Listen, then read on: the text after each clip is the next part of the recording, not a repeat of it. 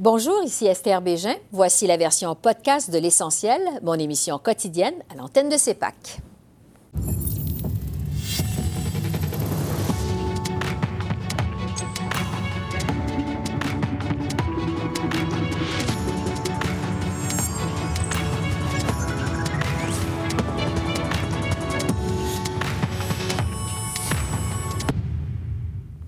Bonsoir, Mesdames et Messieurs. Nous sommes au dernier jour de la campagne électorale pour les chefs fédéraux. Voici le bilan du jour 35 de la campagne au pays. Les libéraux étaient dans les maritimes aujourd'hui. Justin Trudeau a débuté la journée à Fredericton, au Nouveau-Brunswick, où il a répété son engagement de défendre les intérêts de la classe moyenne. Un thème qu'il a martelé tout au long de la présente campagne, comme il l'avait fait d'ailleurs en 2015. M. Trudeau a été questionné sur une lettre ouverte publiée dans la presse aujourd'hui. Cette lettre est signée par une quarantaine de scientifiques qui dénoncent le projet GNL Québec, ce gazoduc qui doit transporter du gaz naturel de l'Ouest jusqu'au Saguenay. Le chef libéral est resté campé sur sa position. Il dit attendre les évaluations environnementales avant de se prononcer. Il a du même coup dû défendre sa plateforme en matière de lutte contre les changements climatiques. Dans le même ordre d'idées, on lui a demandé s'il croyait que les électeurs du Nouveau-Brunswick le tenaient responsable de l'abandon du projet Énergie-S.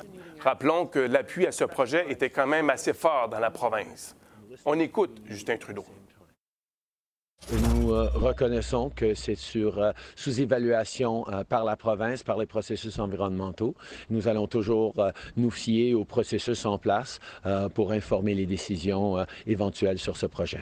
Nous reconnaissons à quel point les changements climatiques sont une vraie menace euh, pour nous et pour tout le monde à travers le monde. C'est pour ça qu'on a mis en place euh, le plan le plus ambitieux à travers le pays, euh, depuis, dans l'histoire du pays, pour lutter contre les changements climatiques.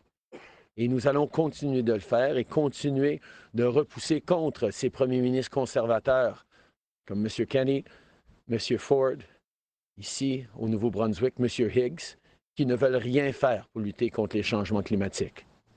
Nous allons continuer euh, d'agir pour protéger la planète et nous allons le faire avec un gouvernement fort parce qu'on ne veut pas avoir un gouvernement conservateur qui va déchirer ce plan historique pour lutter contre les changements climatiques, euh, sa première journée au travail on reconnaît euh, que euh, c'est euh, la compagnie responsable du projet qui a décidé de retirer ce projet-là. nous allons continuer d'investir dans la croissance économique, investir dans les familles, investir dans les entrepreneurs et protéger nos échanges avec les États-Unis. Euh, nous avons vu à quel point, dans le sud du Nouveau-Brunswick, euh, le commerce avec euh, l'État du Maine et les États-Unis est extrêmement important pour nos agriculteurs, pour nos travailleurs. Eh bien, on a su défendre l'ALENA dans une situation de protectionnisme et, et d'imprévisibilité américaine. Nous allons continuer toujours de défendre les travailleurs, que ce soit les travailleurs forestiers, que ce soit les travailleurs en ressources naturelles, que ce soit les travailleurs au sud du Nouveau-Brunswick ou n'importe où au pays. Le chef conservateur Andrew Scheer est à Québec aujourd'hui. Il a fait une annonce ce matin. Il s'est engagé à tenir une rencontre des premiers ministres provinciaux et territoriaux en janvier 2020, s'il est élu.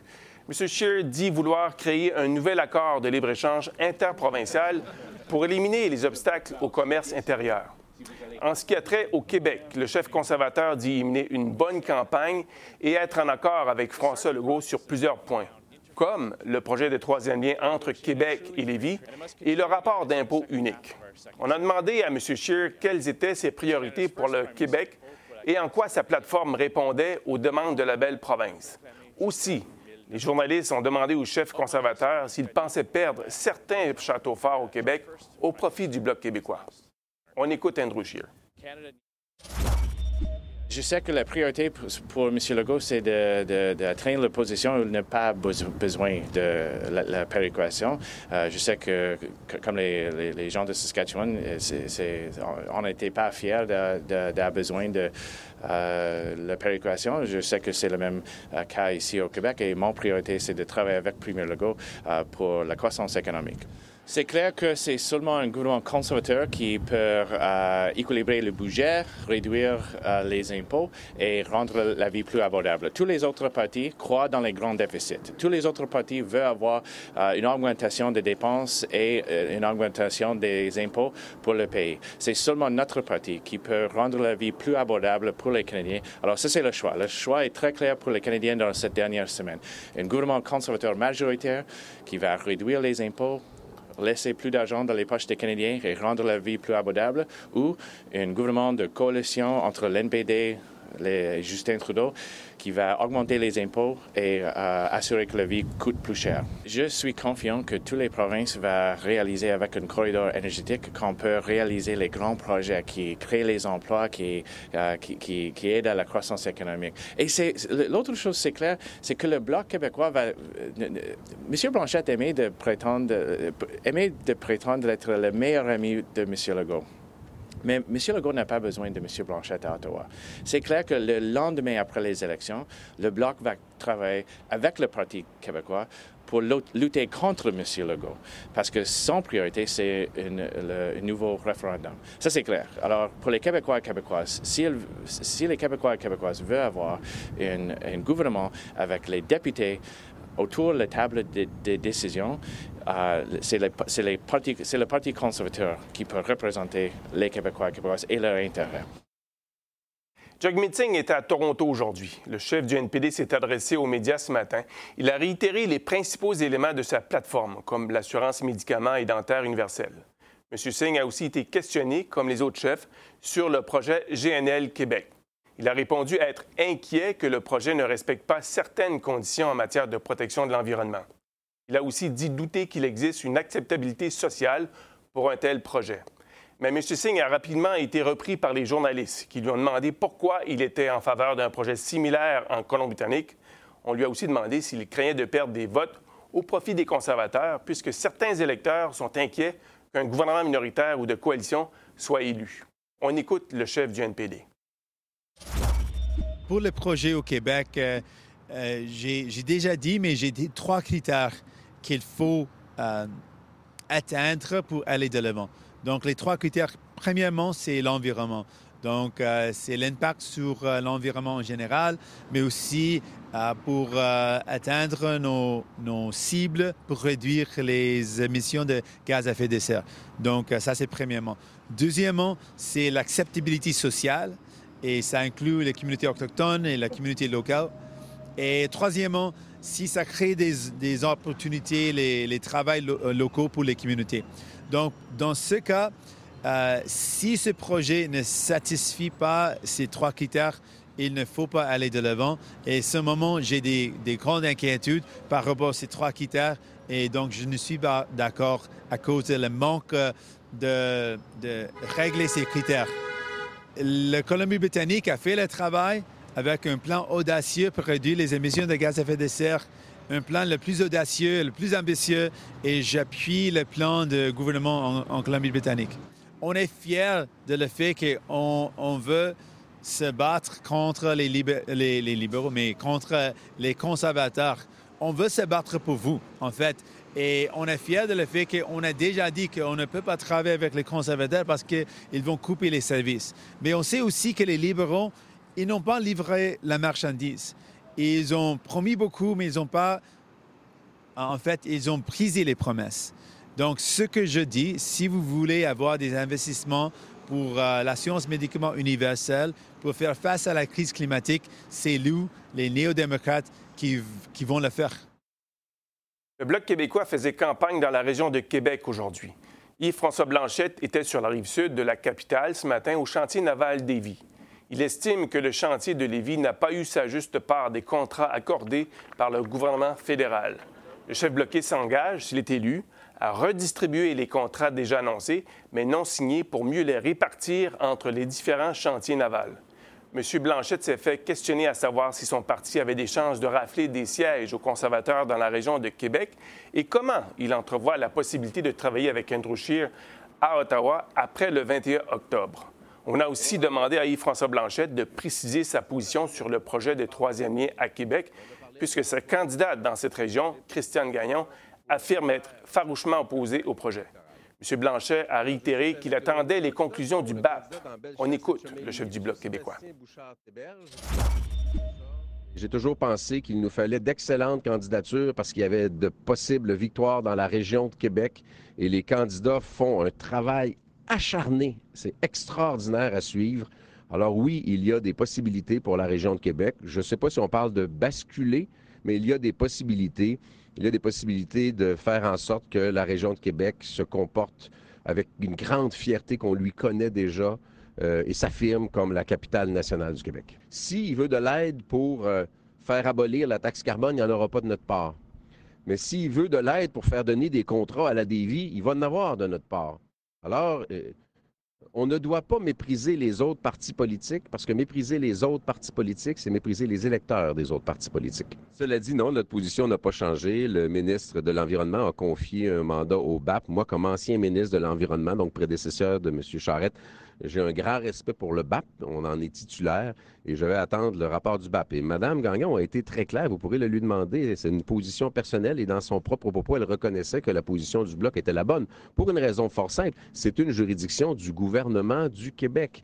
Alors nous, on s'en va à Ottawa pour dire au Parti fédéraliste, mêlez-vous de vos affaires et l'argent qui appartient au Québec, envoyez-le à Québec. On ne veut pas envoyer à Ottawa des gens qui vont défaire ce qu'on a voulu faire à Québec.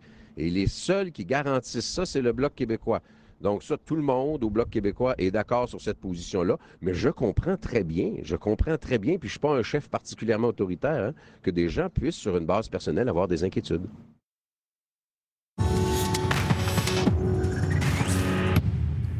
Nous sommes dans le dernier droit de la campagne électorale avant le jour du vote lundi prochain, le 21 octobre. Pour nous parler de cette dernière semaine de campagne et ce à quoi on peut s'attendre comme performance des chefs, nous accueillons la politologue Stéphanie Chouinard du Collège militaire de Kingston. Madame Chouinard, bonsoir. Bonsoir. Alors, euh, à quoi on peut s'attendre euh, cette semaine, dans cette dernière semaine de campagne électorale de la part des chefs? Quelle devrait être la stratégie adoptée par euh, Justin Trudeau, Andrew Scheer et compagnie? La dernière semaine, c'est la dernière semaine pour euh, serrer des mains, pour soutenir les candidats locaux. Et donc, les stratégies de chacun des chefs vont dépendre euh, finalement des sondages. Euh, on voit les chefs se, déplacer un peu, un peu, partout selon les ressources qu'ils ont, évidemment, pour tenter de soutenir les candidats locaux dans les circonscriptions baromètres. Par exemple, aujourd'hui, Justin Trudeau était au Nouveau-Brunswick. Ce n'est pas anodin. On se souvient qu'en 2015, le Parti libéral avait raflé tous les sièges du Canada Atlantique et les libéraux sont présentement en difficulté dans le sud de la province. Donc, on va aller soutenir les candidats sortants, tenter de convaincre la population locale de voter à nouveau libéral cette année. Et donc, pour les, euh, les conservateurs, les néo-démocrates, et évidemment le Bloc québécois, euh, la tendance sera différente. On sera plutôt sur l'offensive. Hmm. On tentera d'aller dans les circonscriptions où les chefs voient que leurs candidats ont une chance de battre les candidats sortants. Jusqu'ici, les sondages démontrent que la lutte est très, très serrée entre le Parti conservateur et le Parti libéral. Comment expliquer cette lutte si serrée? Euh, il y a quand même eu quelques débats, il y a eu quelques bévues de chacun des chefs, mais comment explique-t-on cette, euh, cette lutte très serrée entre le Parti libéral et le Parti conservateur? Oui, ça a été le cas depuis le début de la campagne, d'ailleurs. Hein. Si on a suivi les sondages depuis le début de la campagne, les libéraux et les conservateurs ont été vraiment nez à nez pendant, euh, pendant toute cette campagne électorale. Euh, et ce qu'il me semble, c'est que ni les conservateurs ni les libéraux ont été en mesure de convaincre les Canadiens qu'ils avaient une vision très claire de ce à quoi ressemblerait un gouvernement euh, selon, selon leur plateforme électorale. Donc, pas de grande vision, beaucoup de promesses à l'emporte-pièce. On a tenté de convaincre, non, les Canadiens, mais certaines parties de l'électorat très précises. Et donc, on récolte un peu euh, le résultat de ce type de plateforme-là à, six jours euh, du, jour du scrutin. Et le fait que la bataille soit si serrée ouvre la porte à des discussions assez intéressantes. En fait, semaine, Jog Meeting, le chef du NPD, par exemple, a parlé ouvertement de coalition. Est-ce que c'était quand même assez surprenant d'ouvrir son jeu comme ça à quelques jours de la campagne électorale, au moment où le vote par anticipation, par exemple, commençait? Oui, donc euh, on sait que chez les Verts, par exemple, euh, Elizabeth May n'a jamais fait de cas du fait qu'elle était prête à collaborer avec n'importe quel gouvernement, en autant que celui-ci était prêt à parler d'environnement, évidemment. Euh, pour la sortie de Jagmeet Singh, d'annoncer qu'on était prêt à entrer dans une coalition formelle, comme il l'a fait, ça, c'est un peu plus surprenant, surtout lorsqu'on sait que l'électorat canadien est un peu chatouilleux lorsqu'on parle de coalition. C'est tout à fait légal, c'est tout à fait légitime dans le type de, de, gouvernement que nous avons, donc le système parlementaire, mais les Canadiens ne sont pas friands de cette idée-là. Et ça pourrait effectivement avoir un impact sur le vote, notamment le vote stratégique. Euh, si on pense aux électeurs néo-démocrates qui ont entendu M. Singh parler d'une coalition, ben ça pourrait les tenter euh, de voter libéral au lieu euh, de néo-démocrate si une coalition libérale néo-démocrate est en vue. pour certains électeurs pour qui une telle coalition n'est pas du tout souhaitable, on pourrait aller voter pour un autre parti du tout tout. Et donc, euh, c'est, euh, ça a été euh, une, grande surprise pour moi de l'entendre sortir aussitôt et parler si ouvertement d'une coalition. Est-ce que c'était une façon de contrer le discours de Justin Trudeau, par exemple, qui lui fait un appel à l'Union des forces progressistes pour empêcher les conservateurs de remporter la victoire le 21 octobre, par exemple?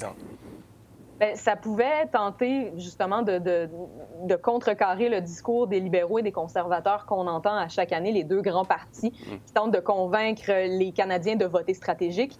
Euh, par contre, ça peut aussi lui nuire dans la perspective où euh, justement cette idée-là d'une coalition euh, pour plusieurs Canadiens, ce n'est pas, un, ce, n'est pas euh, un scénario souhaitable. Et d'ailleurs, parlant de coalition, ça ne fait pas partie nécessairement des mœurs politiques de parler de gouvernement de coalition. il n'y en a pas eu tellement dans l'histoire du pays. Non, absolument pas. ce n'est pas une idée qui est très populaire. Euh, lorsqu'on a un Parlement sans majorité au sortir d'une élection, euh, la première tendance pour euh, le gouvernement sortant ou pour le gouvernement qui a le plus de sièges sans avoir obtenu une majorité, c'est de tenter de faire cavalier seul. D'ailleurs, si on se souvient aux premières élections où le gouvernement de Stephen Harper a été élu, ça a été ce type de scénario-là. M. Mm. Monsieur Harper n'avait pas été en mesure d'obtenir une majorité des sièges. Il avait quand même tenu bon pendant presque, presque deux ans. Euh, avant de déclencher une prochaine élection. C'est peut-être à ce scénario-là qu'on devrait se préparer au lendemain du 21 octobre. Donc, selon les sondages, euh, le scénario d'un gouvernement minoritaire semble assez inévitable si on se fie aux, coups de sonde qui sont donnés, qui ont été faits au cours des derniers jours encore. Absolument. Selon les sondages actuellement, euh, la perspective d'un gouvernement majoritaire, soit conservateur ou libéral, est de plus en plus mince. Et bon, il reste encore une semaine de campagne. Et comme on l'a vu en 2015, la dernière semaine, peut être une semaine déterminante pour les électeurs. Mais si on se fie à ce qu'on sait aujourd'hui, euh, la perspective d'un gouvernement minoritaire est euh, de loin la plus probable. Comment vous expliquez euh, la montée du Bloc québécois au Québec, par exemple? Parce qu'on a vu que le Bloc a su tirer son épingle du jeu et il pourrait faire mal aux autres partis qui tentent de séduire les électeurs au Québec. Comment on explique cette montée du Bloc québécois? Oui, donc le sphinx qui, est, qui, qui, renaît de ses cendres. donc, ben, on peut voir euh, une excellente performance du chef, Yves-François Blanchet, qui euh, était peu connu au début des élections et qui a très bien su tirer son épingle du jeu, notamment durant les débats électoraux, euh, là où il était euh, invité. et d'ailleurs, même au débat, au, le débat de la commission en anglais, même les Canadiens anglais, je crois, ont été assez impressionnés de la, de la performance de, de M. Blanchet. donc, c'est certain que des votes pour le Bloc québécois, c'est on, vient jouer sur les plates-bandes néo-démocrates. Mm. On sait que Jagmeet Singh euh, misait beaucoup sur le Québec euh, durant cette élection, tentait de recréer un peu la vague orange qu'on avait connue en 2011. Euh, ça ne semble pas se reproduire sur le terrain selon ce qu'on voit dans les sondages actuellement. ça peut aussi être dommageable pour les libéraux, mais comme on l'a vu, là, les conservateurs ont aussi des plumes à perdre dans certaines circonscriptions au Québec. Et là, le Bloc québécois, qui fait appel évidemment à un électorat plus nationaliste, peut aussi aller manger certains des acquis des conservateurs. Le Bloc québécois euh, pourrait jouer les, troubles fêtes, si vous voulez, euh, le jour des élections, euh, parce que les libéraux comptaient sur des gains au Québec pour compenser peut-être des pertes dans les provinces atlantiques et des pertes dans les, de sièges dans l'Ouest. Mais maintenant, ça semble être un peu difficile à réaliser compte tenu de la, montée du Bloc québécois. Et dans le cas du Parti conservateur, il faut faire des gains, évidemment, au Québec si on veut aspirer à gouverner. Donc, le, Bloc québécois n'a pas nécessairement dit son dernier mot, même si plusieurs prédisaient sa mort il n'y a pas si longtemps à peine. Exactement. Et d'autant plus qu'au contraire des Verts ou des néo-démocrates, la perspective d'une coalition avec le Bloc québécois hmm. pour le Parti libéral ou le Parti conservateur n'est pas vraiment dans les cartes. On sait que bon, euh, le Bloc québécois euh, prend une teinte euh, assez particulière dans la tête de l'électorat, surtout canadien anglais. ce serait assez mal reçu pour la majorité de l'électorat de tenter d'avoir une coalition avec un un parti qui ne veut pas être au pouvoir de toute évidence. Donc, le, Bloc québécois peut se faire l'allié d'un gouvernement minoritaire sur certains enjeux, mm. mais la perspective d'une coalition formelle est assez nulle. Maintenant, euh, pour ce qui est de Jog Meeting, euh, il s'est avéré un peu la surprise de cette campagne. Il faut dire que euh, les attentes étaient très peu élevées à l'envers M. Singh, mais maintenant, je pense qu'il a réussi à, comment dirais-je, convaincre un peu les sceptiques par rapport à son leadership, par exemple. Oui, dans la dernière semaine, on a vu une remontée assez spectaculaire euh, des intentions de vote euh, vis-à-vis des néo-démocrates. Jagmeet Singh, qui était aussi une figure assez peu connue, surtout à l'extérieur de l'Ontario. On sait que M. Singh avait fait euh, de la politique ontarienne à Queen's Park pendant quelques années avant de se lancer en politique fédérale, mais était une figure qui méritait à être connue. Et pour lui aussi, les débats électoraux ont été essentiels. il a su démontrer aux Canadiens une figure sympathique et quelqu'un qui euh, était capable de tenir son bout sur, sur plusieurs enjeux, euh, malgré plusieurs des pics envoyés à son égard. Je pense notamment à Yves-François Blanchet, qui a rappelé à plusieurs reprises à M. Singh que euh, des enjeux comme la santé, par exemple, c'était du ressort des provinces. Maintenant, parlons un peu du ton de la campagne jusqu'ici. Est-ce que c'est de nature à convaincre les gens d'aller voter? Parce que le ton de plusieurs des partis a été quand même assez négatif. Les campagnes négatives, forcément, n'ont pas nécessairement, pas nécessairement la cote au Canada effectivement une campagne euh, où on a eu des débats assez acrimonieux à plusieurs égards et, euh, comme vous venez de le souligner, euh, souvent ça a un impact négatif sur les intentions de vote. on sait que le vote par anticipation dans le courant de la dernière fin de semaine a été quand même assez surprenant. On parle d'une hausse d'à peu près 25 comparé au vote par anticipation de 2015. Mais je n'ai pas l'impression que ça va se, trans, se, se, transmettre en une hausse de participation le 21 octobre. En, règle générale, les électeurs sont sortis de cette campagne électorale plus découragés qu'encouragés des promesses et du comportement des leaders. Euh, et donc, j'ai l'impression qu'on va voir euh, certainement une petite baisse dans le taux de participation comparé à 2015. Malgré le taux de participation plus élevé qu'on a vu en fin de semaine, vous l'avez mentionné, c'est un taux qui est quand même assez impressionnant. Je pense qu'il est en hausse de 25 du moins c'était le cas durant les deux derniers jours. Malgré tout, vous ne pensez pas que ça va contribuer à une augmentation du taux de participation des Canadiens? Je suis sceptique à cet égard-là. Je pense qu'on peut regarder euh, le, vote par anticipation qu'on a vu dans le courant de la fin de semaine et se dire, bon, de deux choses l'une. D'une part, la campagne électorale a peut-être euh, déjà convaincu euh, certains électeurs qu'ils n'avaient pas besoin de la dernière semaine pour se faire une tête à savoir pour qui ils allaient voter. Et donc, ils étaient déjà prêts à faire un choix.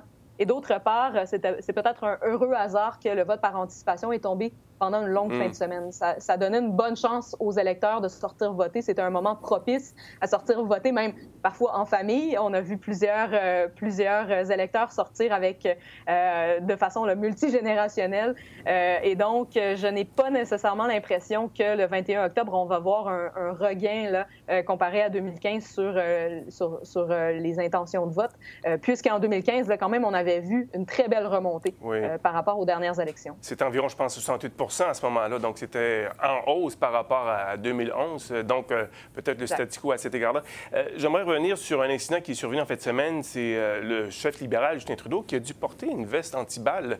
Est-ce que ça vous surprend au Canada de voir un chef être obligé de porter une veste pour se protéger en raison d'une menace à sa sécurité? C'est quand même assez étrange ou même inquiétant, je dirais. Inquiétant, certainement. Je ne sais pas si c'est surprenant compte tenu justement l'acrimonie la, du débat qu'on a vu. Euh, on sait que, euh, bon, euh, il y a certaines, certaines menaces hein, qui planent sur sur les chefs de tous les partis politiques, euh, mais de voir euh, le leader euh, et, le chef du gouvernement sortant porter une veste par balle, j'ai l'impression que ça a marqué l'imaginaire et qu'on est passé à un autre type de débat, justement, sur la sécurité, sur le type de discours qu'on entend durant la campagne électorale.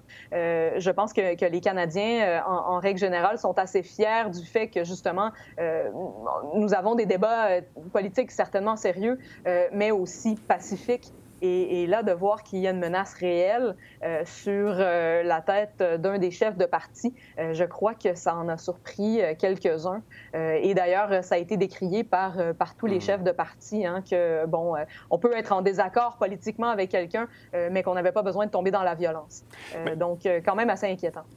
cette élection pourrait peut-être voir les partis verts causer une certaine, certaine surprise. Est-ce que c'est encore dans les cartons, pensez-vous, ou est-ce qu'on doit s'attendre à ce que peut-être que Mme May encore une fois, va terminer la soirée électorale avec un peu moins de sièges qu'elle l'aurait souhaité, évidemment. Oui, donc euh, les intentions de vote vis-à-vis du Parti vert euh, qui ne sont pas en hausse hein, depuis quelques semaines, on voit qu'elle a perdu des plumes. Euh, par contre, il y a encore la possibilité de, de gain, surtout pour elle, en Colombie-Britannique, là, dans la région. bon, évidemment, elle est dans la circonscription de, de, de Saanich, mais il y aurait quelques autres circonscriptions où les Verts auraient une, une, possibilité quand même intéressante de, remporter les sièges. On sait qu'au Canada Atlantique, ainsi que dans la région de Guelph, en Ontario, où le le, chef des Verts ontariens, Mike Schreiner, a réussi à, gagner son pari, à être élu en 2018. Il y a eu beaucoup de travail euh, sur le terrain qui a été fait de la part euh, des, comités locaux verts. Euh, par contre, de ce côté-là, ça ne semble pas se traduire dans les intentions de vote. Donc, s'il y a des gains à faire pour les Verts, ce sera réellement en Colombie-Britannique. Il nous reste un chef dont on n'a pas parlé, c'est Maxime Bernier, rapidement. Est-ce que Maxime Bernier, le chef du Parti populaire du Canada, va jouer, lui, les troubles faits dans certaines circonscriptions, notamment peut-être aux dépens du Parti conservateur? Est-ce que c'est toujours une possibilité? Bon, euh, les intentions de vote pour euh, le Parti euh, populaire n'ont pas démontré qu'il y aurait de grandes chances de réellement avoir un impact sur le vote conservateur. même dans sa propre circonscription, M. Bernier se fait drôlement chauffer par le candidat conservateur, hein, qui est quelqu'un qui est très connu dans la communauté. D'ailleurs, c'est un peu la stratégie des conservateurs au Québec non de, miser sur le chef, mais de voter sur des candidats locaux qui sont très forts. C'est exactement euh, la stratégie qu'ils ont utilisée en Beauce. Et euh, M. Bernier lui-même euh, n'est certainement pas garanti de conserver son siège dans sa, propre circonscription. Donc, les craintes du côté du Parti conservateur ne se sont pas avérées jusqu'à maintenant dans, les sondages. Madame Stéphanie Chenard, politologue au Collège militaire de Kingston, merci beaucoup d'avoir été des nôtres ce soir. Ça m'a fait plaisir.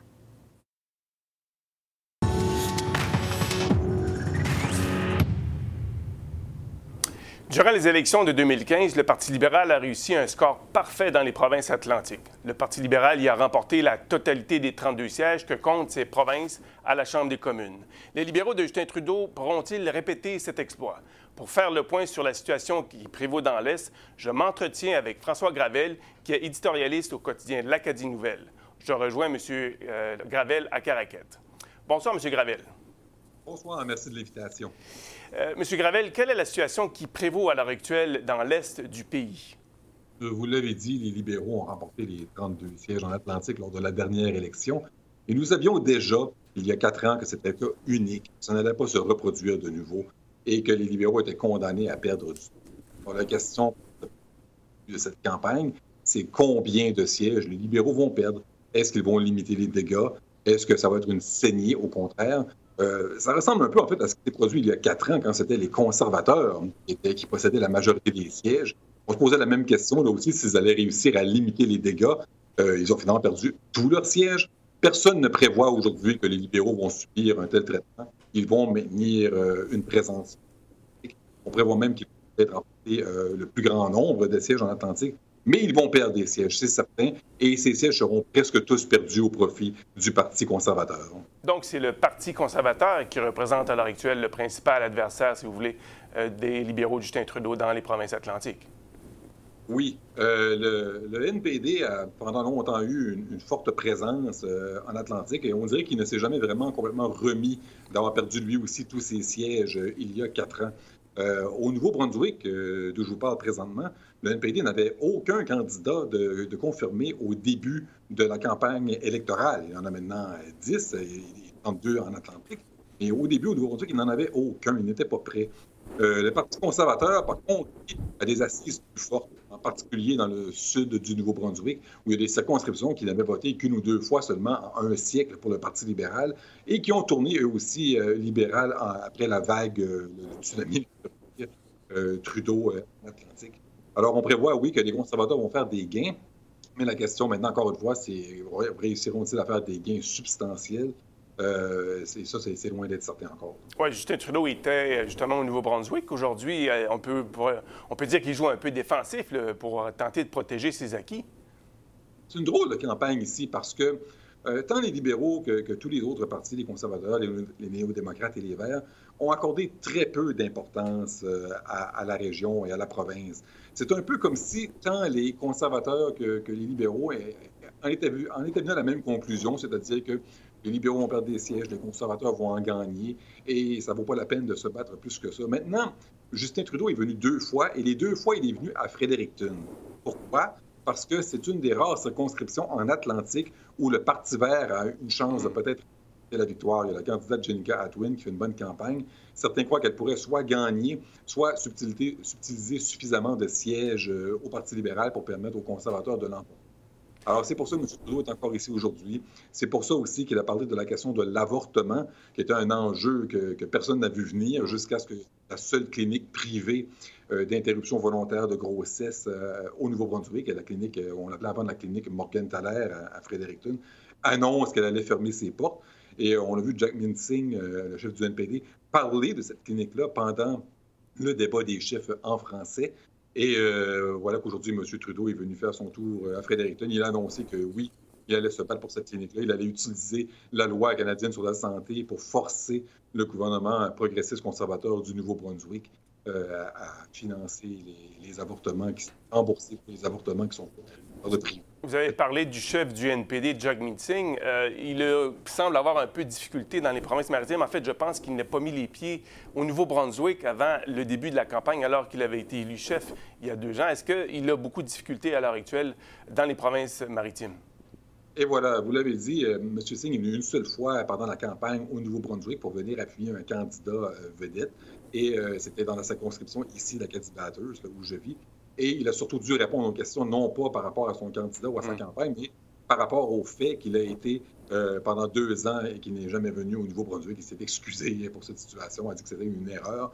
Mais aujourd'hui, il en paye le prix au mm. Nouveau-Brunswick et en Atlantique parce que depuis euh, les débats des chefs, M. Singh, sa campagne va beaucoup mieux. Il est sur une lancée, mais on ne sent pas cette lancée en Atlantique parce que M. Singh n'est pas venu souvent, il est peu connu, il n'a pas beaucoup de candidats forts non plus. Ça aussi, ça joue. Hein. Quand on, a, on est sur une lancée, quand le parti va mieux, si on n'a pas un candidat local fort pour aller chercher ces votes-là, ça nuit aussi au parti. Si bien que euh, aujourd'hui, on, voit difficilement où le NPD pourrait réussir des gains en Atlantique. Même dans la circonscription d'Acadie Batters, qui a été longtemps détenue par Yvon Godin à la Chambre des communes, qui euh, quand même avait fait euh, euh, bonne, figure à la Chambre des communes. Est-ce qu'on pourrait reprendre cette circonscription euh, d'Acadie Batters euh, du côté du NPD? C'est certainement possible parce que c'est une lutte à deux entre les libéraux et le NPD. Si le Parti libéral devait s'effondrer dans les sondages d'ici la fin de la semaine, le NPD pourrait réussir. Mmh. Cela dit, c'est incertain parce que, encore aujourd'hui, on se pose tous la question est-ce que Acadie Batters est une circonscription qui, fait confiance au NPD ou c'est une circonscription qui a fait confiance à Yvon Godin? Hmm. Et euh, chaque fois qu'il y a eu des candidats forts dans Acadie Batters, que ce soit au provincial ou au fédéral, ils ont fait de bonnes figures, mais le seul qui a jamais remporté cette circonscription-là, c'est Yvon Godin. C'était un phénomène, était-ce un phénomène unique? Le NPD semble vouloir dire que non, ils ont un candidat fort cette fois-ci, il s'appelle Daniel Thériault mais euh, c'est l'ancien directeur général du, Festival acadien de Caraquette, un ancien de la Société de, l'Acadie du Nouveau-Brunswick. Mais euh, il, a commencé sa campagne deux semaines en retard après le début de la campagne. M. Singh est venu une fois et, comme je vous l'ai dit, il n'a pas fait de bonne impression du fait qu'on ne l'a jamais vu au Nouveau-Brunswick avant cela. Ça, ça, rend la tâche très difficile au NPD. Est-ce que M. Godin fait campagne aux côtés du candidat d'Acadie Batters? Oui, il était présent aux côtés de M. Thériault euh, lors du lancement euh, de sa campagne. Et il appuie, tout comme il avait appuyé d'ailleurs le candidat il y a quatre ans aussi. Ce mm. candidat avait été cherché de 20 000 votes. Mais malgré ça, ça avait été insuffisant pour l'emporter. Il euh, faut dire, comme je disais, que le, NPD a, commencé sa campagne du très mauvais pied quand le NPD provincial a vu, tout juste avant le début de la campagne, plusieurs de ses anciens candidats provinciaux faire le saut euh, au sein du Parti vert euh, provincial. Et ils l'ont fait en disant, en le justifiant leur décision, que Jack Minsing euh, ignore le Nouveau-Brunswick, ne vient pas ici. Donc, ça, a très mal commencé la hmm. campagne du NPD ici. Parlez-moi du Parti vert. Euh, quel rôle peut-il jouer durant cette campagne, notamment au Nouveau-Brunswick? Euh, il a quand même, détient quand même des sièges à l'Assemblée législative au Nouveau-Brunswick. Est-ce qu'il pourrait faire élire des députés? Vous avez mentionné la circonscription de Fredericton, donc il y a une lutte intéressante qui se dessine à Fredericton? Oui, voilà. Le, Parti vert, historiquement, n'a pas une forte présence en Atlantique. C'est tout nouveau le fait qu'il commence à élire des députés. Il en a fait trois en Atlantique. Le chef Wood, avait été la première fois le premier député vert. Maintenant, il y en a trois. Il y en a euh, plusieurs aussi qui ont été élus à l'île du Prince-Édouard, mais aucun encore au fédéral. Et euh, Fredericton, euh, c'est là que tu mises tout le, Parti vert. S'il y a un endroit dans les quatre provinces de l'Atlantique où il y a peut-être une chance de réussir, c'est là, avec la candidate Janica Edwin. Euh, on a vu Justin Trudeau se présenter là pour limiter les dégâts. Elisabeth May est venue aussi pour appuyer sa candidate le chef conservateur Andrew Scheer est venu aussi. Donc, c'est une lutte à trois, finalement, et bien malin qui peut dire si le Parti va réussir une percée historique dans cette région-là, ou si ça va avoir un impact plutôt sur les libéraux ou les conservateurs. Parlez-moi un peu de Dominique Leblanc. Il était ministre des Affaires intergouvernementales. Il a dû s'absenter des communes euh, avant la dissolution du Parlement pour des raisons de santé. On ne l'a pas beaucoup vu depuis un certain temps. Est-ce qu'il est, euh, actif au Nouveau-Brunswick? Est-ce qu'il fait campagne? Euh, et est-ce qu'il a de bonnes chances aussi de se faire élire? Il est encore candidat, M. Leblanc, mais il ne fait pas campagne parce qu'il se remet euh, d'un cancer, donc d'une maladie, et il a choisi de ne pas faire campagne. Donc, son nom est sur les bulletins de vote. Hmm. Il est dans une circonscription qui est euh, un château fort libéral, la, circonscription de Beau-Séjour. Euh, a, toujours élu ou presque des, candidats libéraux par le passé. M. Leblanc est, le ministre, est le ministre le plus fort de l'Atlantique, un proche de Justin Trudeau. par contre, le fait qu'il ne fait pas campagne euh, ne devrait pas l'empêcher de se faire élire, mais ça nuit beaucoup au Parti libéral parce que c'est leur principal atout mm. au Brunswick. Pour Justin Trudeau, de faire campagne au Nouveau-Brunswick sans Dominique Leblanc, ça lui nuit énormément. C'est quelqu'un qui, est, très bien connu, qui, a, des contacts, qui peut réussir à, aller chercher le vote dans sa circonscription, mais ailleurs aussi. Sans sa présence, ça nuit beaucoup au Parti libéral. Ça, c'est intéressant. Donc, il aurait pu jouer un rôle prépondérant si la santé avait été au rendez-vous. Oui, certainement. Surtout que dans tout le sud du Nouveau-Brunswick, présentement, les libéraux sont menacés de perdre des sièges. Hmm. Euh, normalement, euh, c'est sûr, c'est toujours euh, hasardeux de faire des prédictions, mais on s'attend que les libéraux vont réussir à conserver une majorité de sièges en Atlantique. Mais au Nouveau-Brunswick, c'est beaucoup plus difficile. les libéraux, il y a 10 sièges, 10 circonscriptions fédérales au Nouveau-Brunswick on s'attend que les conservateurs vont aller chercher au moins la moitié, mais peut-être plus aussi, parce que lors de la dernière campagne électorale, on se souvient que les conservateurs comptaient huit députés conservateurs au Nouveau-Brunswick sur dix circonscriptions. Il n'y avait qu'un seul député libéral, Dominique Leblanc, un seul néo-démocrate, Yvon Godin. Tout le reste était euh, conservateur. Il y avait plus de députés conservateurs au Nouveau-Brunswick qu'il y en avait au Québec. Alors, euh, il y a ici un, danger qu'on puisse revoir à nouveau euh, une telle, situation se produire. Et euh, certainement, M. Trudeau n'a pas beaucoup d'atouts dans cette région-là. Et l'un de ses rares atouts, c'était Dominique Leblanc. Dominique Leblanc. Est-ce que la campagne a soulevé les passions dans les provinces atlantiques, au Nouveau-Brunswick? dans le reste du pays, on a trouvé un peu que cette campagne était peu inspirante. Est-ce que c'est la même chose dans l'est du pays?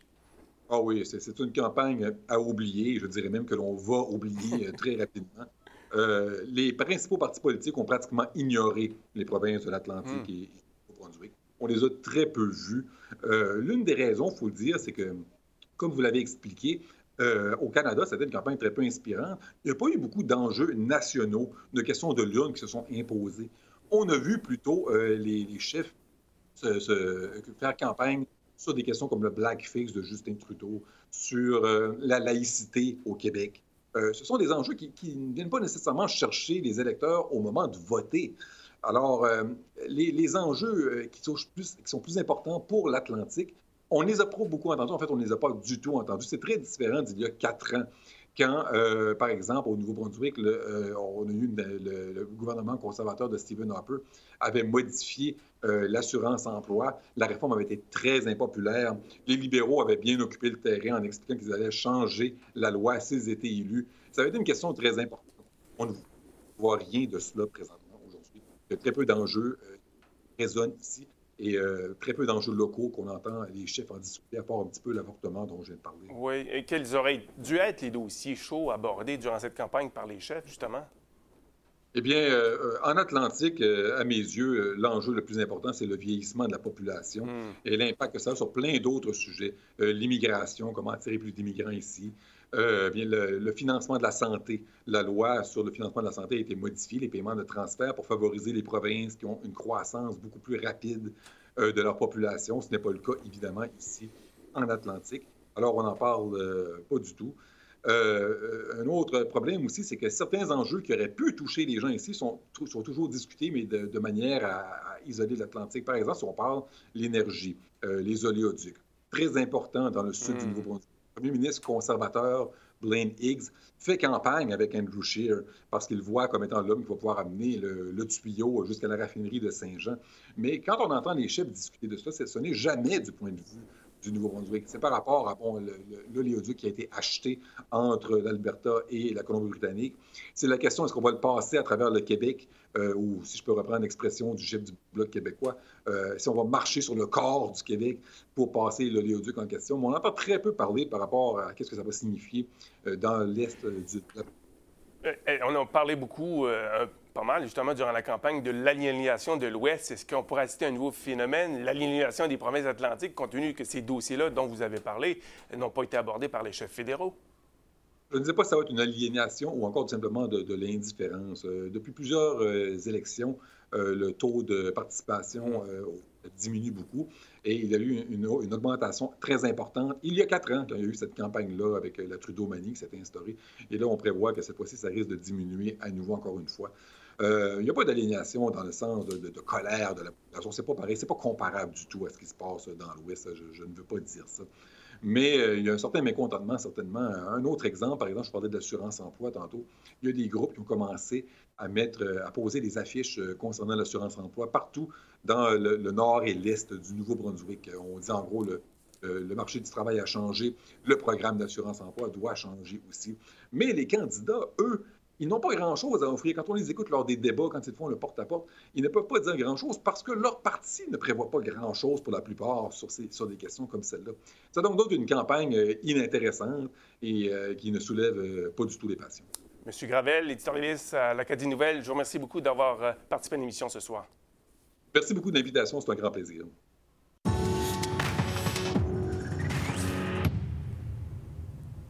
Durant la présente campagne électorale, les partis politiques utilisent à profusion les médias sociaux pour attaquer les promesses de leurs adversaires, mais aussi pour convaincre les électeurs de les appuyer. On pourrait même dire que les médias sociaux occupent une très large place dans la campagne de 2019.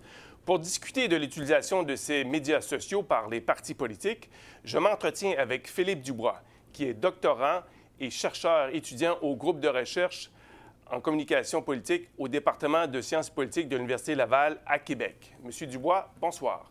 Bonsoir. Euh, D'entrée de jeu, est-ce que vous pouvez me dire euh, quel rôle ont joué les médias sociaux durant cette campagne jusqu'ici? Bien, on voit très clairement que c'est devenu un réflexe stratégique pour tous les partis. Tous les partis entretiennent des présences, des comptes sur une diversité de plateformes. Évidemment, euh, Facebook, Twitter sont les plus euh, populaires, mais on voit aussi de plus en plus Instagram comme plateforme, euh, YouTube, également Snapchat du côté du Parti libéral. Donc, vraiment, on semble investir ces plateformes de communication. Est-ce qu'on assiste à une nouvelle tendance en politique canadienne, selon vous? Est-ce une nouvelle tendance? Évidemment, à chaque fois qu'une nouvelle technologie apparaît dans le décor, les partis politiques vont s'en emparer aux fins partisanes. C'était la même chose avec la télévision dans les Mhm. années 50-60. Maintenant, on assiste à une, une mutation de la communication politique vers les médias sociaux.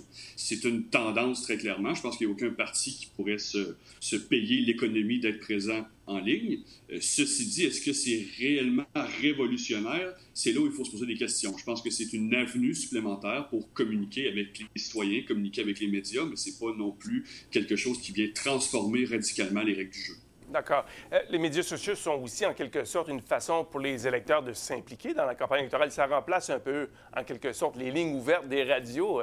On peut euh, donner son opinion facilement, simplement en, claquant, en, en tapant des, sur le clavier. Mm-hmm. On, peut, on assiste effectivement à des gens qui euh, donnent leur opinion. Maintenant, reste à savoir si ces gens-là sont représentatifs réellement de mm. l'opinion publique. Mais il y a également d'autres façons pour les gens de s'impliquer. Ce qu'on assiste de plus en plus, c'est de la récupération euh, citoyenne de messages, de matériaux et où on vient transformer ça. On en crée, par exemple, des memes, on crée des, des campagnes citoyennes politiques pour appuyer ou alors attaquer euh, des partis ou des candidats, euh, ce qui est relativement récent parce que maintenant, monsieur, madame, tout le monde a les moyens logistiques, les moyens technologiques pour créer et diffuser du contenu, ce qui rend intéressant la chose. Maintenant, on connaît Facebook, Twitter, Instagram et YouTube. Mm-hmm. Lequel parmi ces médias a été le plus utilisé? Je ne sais pas si vous avez des données à cet égard-là, mais lequel a été le plus utilisé par les euh, partis politiques? À savoir lequel a été le plus utilisé, je pense qu'on va attendre la fin de la campagne pour collecter l'ensemble des données, puis, puis euh, voir euh, euh, s'il y a des tendances. Ceci dit, c'est important de se rappeler que chacune des plateformes est, utilisée à des fins spécifiques. Il ne faut mm. pas traiter les médias sociaux comme un tout homogène. Euh, on pense par exemple à Twitter. Twitter, euh, on sait que monsieur, madame, tout le monde ne sont pas nécessairement sur Twitter. Donc Twitter sert à influencer les influenceurs, à spinner les journalistes, à renforcer des messages. Et là, on vient rejoindre une, certaine, euh, certaine portion de la population qui, eux, ont des réseaux d'influence. Alors que Facebook, par exemple, est beaucoup plus grand public. Il y a beaucoup plus de Canadiens et Canadiennes sur Facebook.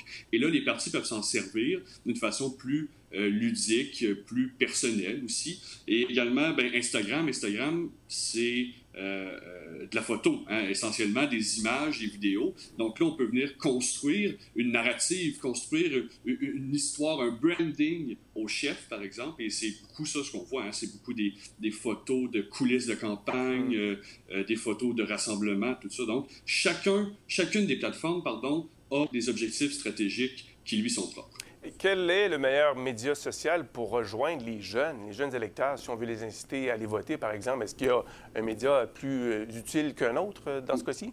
Ah, je vous dirais qu'encore une fois, ça dépend de la stratégie des partis. On sait, par exemple, que Facebook semble en perte de vitesse hmm. auprès des plus jeunes. Euh, le Parti libéral du Canada utilise Snapchat. je crois que c'est le seul, d'ailleurs, ou en tout cas, c'est le seul qui le publicise directement sur sa page web.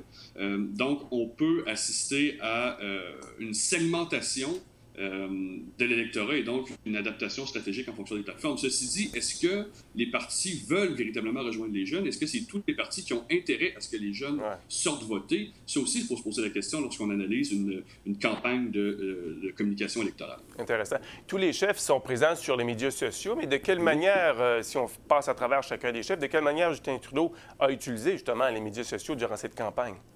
Ce qu'on semble voir, c'est qu'il n'y a pas l'effet wow de 2015. Vous hmm. savez, en 2015, c'était la nouveauté. Euh, ça l'a fait couler beaucoup d'encre. Certains même euh, euh, disaient que c'était grâce aux médias sociaux qu'il avait eu une, victoire aussi, aussi décisive.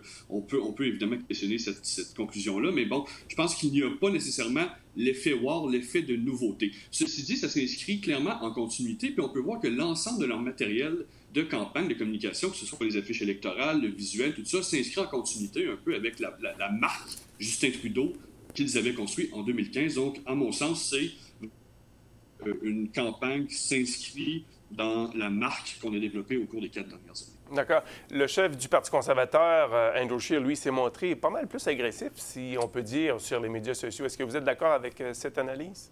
Bien, effectivement, je pense que avec le mouvement des sondages qu'on voit ces dernières euh, semaines, ces derniers jours, euh, on sent peut-être un ton un peu plus négatif, ce qui lui a d'ailleurs valu des critiques de ses adversaires. Euh, ceci dit, si on regarde dans les derniers jours, on tente d'accoler vraiment l'image de premier ministrable à M. Mmh. Scheer. On a des visuels qui sont très léchés, euh, des, mises, euh, des, mises en situation aussi où on tente de le présenter comme le prochain premier ministre du Canada. On présente sa plateforme, qu'est-ce qu'il va faire dans les 100 prochains jours? Donc là, je pense vraiment qu'on essaie de projeter une image euh, de sérieux pour convaincre vraiment un électorat qui pourrait s'avérer un peu plus changeant. Dans le cas du chef du NPD, Jog Meeting, lui, on peut dire qu'il a été fidèle à lui-même sur les médias sociaux. Il a même partagé une de ses fameuses recettes de poutine du Punjabi en fait semaine durant le long week-end. C'est quand même assez euh, intéressant comme stratégie. Effectivement, puis quand on consulte, par exemple, le fil Twitter de Jack Minsick, on voit que c'est la fête. Hein. Euh, on essaie de projeter l'image euh, du bon gaillard sympathique, celui qui a peut-être surpris euh, plusieurs personnes durant les débats. Et on vient renforcer cette image-là avec bon nombre de vidéos où on le voit danser, des grands rassemblements partisans, évidemment des trucs un peu plus personnels comme sa recette. Donc, on vient vraiment renforcer l'image du gars sympathique, du gars de la base qui veut travailler avec monsieur et madame tout le monde.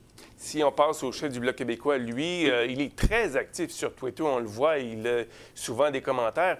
Euh, et même, il, n'hésite pas à utiliser des emojis. C'est quand même assez rare que les chefs politiques euh, utilisent les emojis.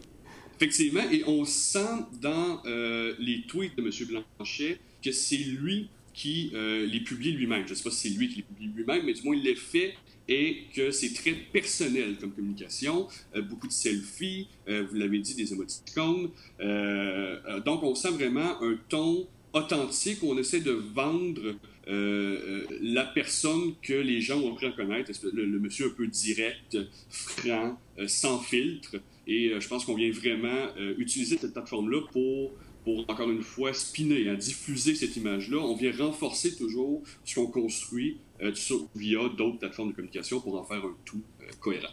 Bon, dans le cas du chef du Parti populaire du Canada, Maxime Bernier, il s'était montré assez provocateur avant le déclenchement de la campagne électorale. Il avait même traité Greta Thunberg d'être euh, mentalement instable, ce sont ses mots. Mm-hmm. il semble avoir, comment dirais-je, adopté un ton moins hostile ou moins provocateur durant la campagne électorale? Évidemment, je pense qu'on, comme dans toute bonne campagne, on veut éviter les gaffes. Euh, les médias sociaux sont un piège à gaffes qui est quand même euh, mm. euh, très important. le ton est moins agressif, mais on retrouve quand même le ton Bernier, notamment dans ses gazouillis. un ton un peu plus, qui se veut pas nécessairement politically correct, un ton très franc, un peu un peu, euh, je vais utiliser un, mot qui est fort, mais un peu Trumpesque, euh, dans le sens où on sent que c'est lui qui tweet directement avec un ton un peu plus euh, déterminé, voire provocateur. Ce qui est, ce qui est une stratégie qui, qui fait clairement bande à part là, du côté des chefs fédéraux. Maintenant, en terminant, est-ce que les médias sociaux vont jouer un rôle déterminant pour les élections fédérales, pour quelque parti que ce soit? Est-ce qu'on peut voir une tendance là, qui aurait été dictée, si vous voulez, par les médias sociaux? Déterminant, encore là, ça, ça, dépend comment on le voit. Puis on pense, on associe souvent les médias sociaux à l'exercice du vote. Est-ce que les médias sociaux amènent réellement plus de gens à aller voter ou à changer d'idée pour appuyer ou non un parti? Euh, il reste encore euh, la preuve à faire de ce côté-là. Ceci dit, les médias sociaux servent à mobiliser, à mobiliser euh, des, sympathisants. Donc ça, dans le cadre de courses serrées, ça peut être intéressant. Hmm. Ça sert à mobiliser des ressources aussi, euh, récolter des dons. Alors clairement, ça aussi, c'est une plateforme qui peut s'avérer intéressante pour générer de la ressource, générer euh, de la mobilisation au sein de ces bases partisanes, diffuser du contenu, et clairement aussi un truc qu'on ne voit pas parce que c'est pas nécessairement public, mais les médias sociaux peuvent être utilisés à des fins d'organisation, de coordination de campagnes locales, par exemple, via des groupes Facebook privés, ce qu'on a vu à d'autres paliers, par exemple au Québec. Donc, c'est un, ça peut représenter l'addition de quelques petites stratégies ici et là, quelques petits facteurs qui peuvent au final faciliter la vie, notamment des candidats locaux dans les 338 circonscriptions canadiennes. Vous avez mentionné un élément important, les luttes à trois, les luttes qui sont euh, très serrées. Donc là, on pourrait peut-être voir un rôle important pour les médias sociaux. Il risque d'y en avoir quelques-unes le 21 octobre. effectivement, effectivement. Puis l'honneur de la guerre, ben, c'est faire sortir le vote euh, au bon moment. Vous savez, une campagne électorale, ça a une date butoir. Et puis c'est à cette journée-là précise, c'est-à-dire euh, lundi prochain, où les machines électorales dans les 338 comtés doivent livrer la marchandise. Et c'est ça qui va déterminer, au final, le résultat. Philippe Dubois, doctorant et chercheur étudiant au groupe de recherche en communication politique au département de sciences politiques de l'Université Laval à Québec. Merci beaucoup d'avoir participé à l'émission ce soir. Merci à vous. Bonne soirée. Bonne soirée. C'est comme ça qu'on a vu l'essentiel du jour 35 de la campagne électorale. Joël Denis Bellavance qui vous remercie d'être à l'antenne de CEPAC, la chaîne d'affaires publiques par câble. Peter Van Dusen prend la relève dans un instant pour vous présenter Primetime Politics et poursuivre notre couverture de l'élection 2019. Je vous laisse sur des images des faits saillants de cette 30e journée de campagne électorale au pays. Excellente fin de soirée à vous.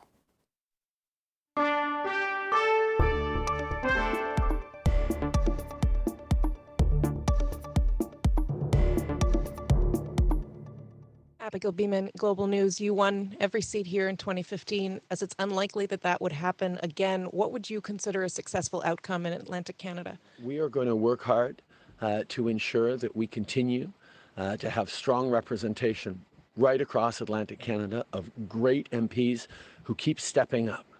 Uh, we know that right across Atlantic Canada, in every single riding, people are faced with a very clear choice.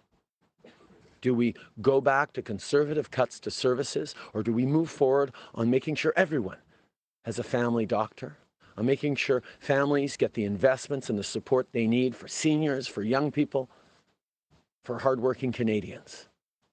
The choice is clear, and I'm very confident about Canadians' choice in Atlantic Canada, the Green Party is more of a threat to you here. What is your message to Green voters beyond working to elect a progressive government and not a progressive opposition? Uh, we know uh, that climate change is uh, the largest crisis that our world and our country is facing at this time. And that's why we move forward on the most ambitious plan Canada has ever had to fight climate change. Over the past four years, we've done more than any government in the history of this country. And we've done it pushing back against conservative premiers like Jason Kenney and Doug Ford don't want to act on climate change. And Andrew Scheer has made it very clear that he doesn't understand that building a strong economy requires leadership on the environment as well.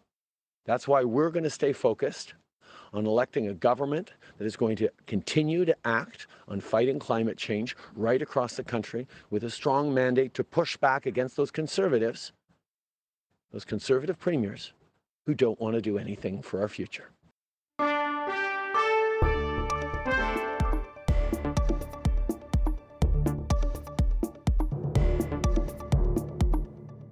Kevin Gallagher with CTV National News. Uh, Mr. Singh, since Sunday, there has been a change in vocabulary from the Liberal leader. He's now asking Canadians to vote for progressive government. And I notice you're saying progressive a lot too. Why do you think that Mr. Trudeau is asking Canadians for a progressive government? I hope he's encouraging people to vote for me because that's that's the real progressive alternative for people. Uh, we know that Mr. Trudeau is not willing to tax the richest Canadians. We put it to him, and people have asked him, would he be willing to put in place our super, our, our wealth tax on the super wealthy? Uh, he hasn't said yes. And no other party is willing to say we're going to make sure that the richest Canadians, those who have fortunes of over $20 million, that they pay their fair share. Everyone else, Canadians, hardworking families, middle class families, they're paying their fair share. They don't need to pay any more of the burden. We're not going to raise taxes on middle class and, and working class families. But we're asking the richest to pay their fair share. Mr. Trudeau's not willing to do that. So he's asking folks to vote progressive. That's voting for New Democrats. We're ready to take those votes. Uh, just got I'll, I'll, just take a follow. Sorry. Yeah, yeah. Uh, my man will get to you. Yes, yes. We're going to make sure everyone gets a question. We stick around until everyone's done. uh, but but clearly this is. Uh, it seems to be a distinction that Trudeau is trying to make. And obviously, in 2015, there were many progressive voters uh, that went and chose the Liberal Party. So, what what defines your type of progressive politics compared to a Liberal government, compared to even a Green government? Sure. Uh, with the Liberals, they like to talk progressive, but they govern conservative. Uh, with New Democrats, we are always progressive all the way through. We don't switch one way or the other. Uh, the difference is we're willing to ask the richest to pay their fair share. Mr. Trudeau isn't. We want to put in a super wealth tax so that those who have fortunes of over 20 million pay their fair share. Something that could raise as much as $70 billion in revenue, so we invest in services. Mr. Trudeau likes to talk about pharmacare. We want to deliver pharmacare. We want to deliver universal public pharmacare for all. Uh, the difference is we don't just say we're going to end fossil fuel subsidies, we're committing to ending them immediately. Mr. Trudeau talked about them and then broke that commitment. And with the Greens, they said they're willing to. The difference is they say they're willing to or open to working with the Conservatives. I've said I've ruled that out entirely. I will not work with the Conservatives because they cut services and their their platform shows it very clearly. They are going to cut healthcare. They're going to cut transit. So there's no way I would support a party that wants to cut all the things that we need. We're standing right here at a transit stop. We need to invest in more transit, not less. Oui, bien sûr. Donc, euh, en fait, euh, la différence, c'est que les libéraux sont des progressistes qui donnent des belles paroles. Nous sommes des progressistes qui donnent des actions concrètes. La différence, c'est qu'on est prêt de s'assurer que les plus riches paient le juste part avec, avec une taxe sur les ultra-riches, quelque chose que les libéraux ni les autres partis ont prêt de faire. On est prêt de le faire. Euh, on veut pas seulement parler de la crise climatique, on veut annuler tout de suite les subventions pétrolières et on va mettre en œuvre une assurance médicaments universelle et une soin dentaire national.